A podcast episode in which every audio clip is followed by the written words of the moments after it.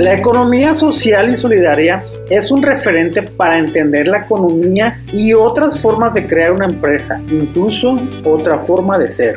La economía social y solidaria se refiere a organizaciones basadas en principios de solidaridad y participación que producen bienes y servicios y a su vez persiguen objetivos económicos y sociales como sociedades mutuales, asociaciones, empresas sociales activistas y las cooperativas.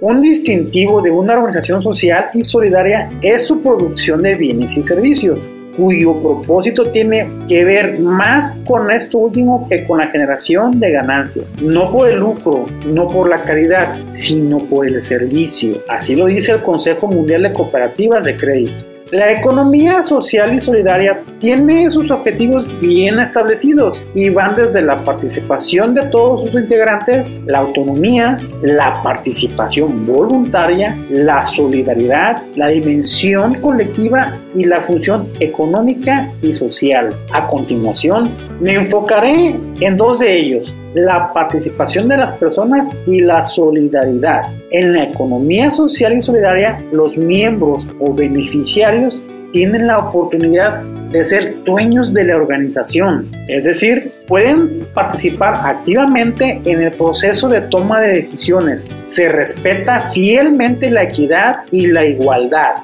Los sistemas operativos de una organización que está dentro de la economía social se basan en el principio de solidaridad, por eso se llama economía solidaria. Esto quiere decir que su objetivo es incluir más que excluir y no están limitados a acumular capital. Sin embargo, incluyen la utilización de recursos para lograr sus objetivos que benefician a todos. En Ciclos, nuestra cooperativa, hemos adoptado un lema que va perfectamente alineado con lo anterior, que es beneficio mutuo o nada. Así como tú decides apoyar a una u otra organización política y optas por elegir cierto trabajo, de esa misma manera es como tú eliges ser tu propio jefe o dueño de tu tiempo al momento de emprender un negocio Un rasgo que distingue a las sociedades cooperativas es que las personas no están obligadas a participar, lo hacemos de forma libre y voluntaria. Para ello, en la siguiente entrega haré énfasis en las sociedades cooperativas, por lo que te compartiré el artículo número 2 de la Ley General de Sociedades Cooperativas de México.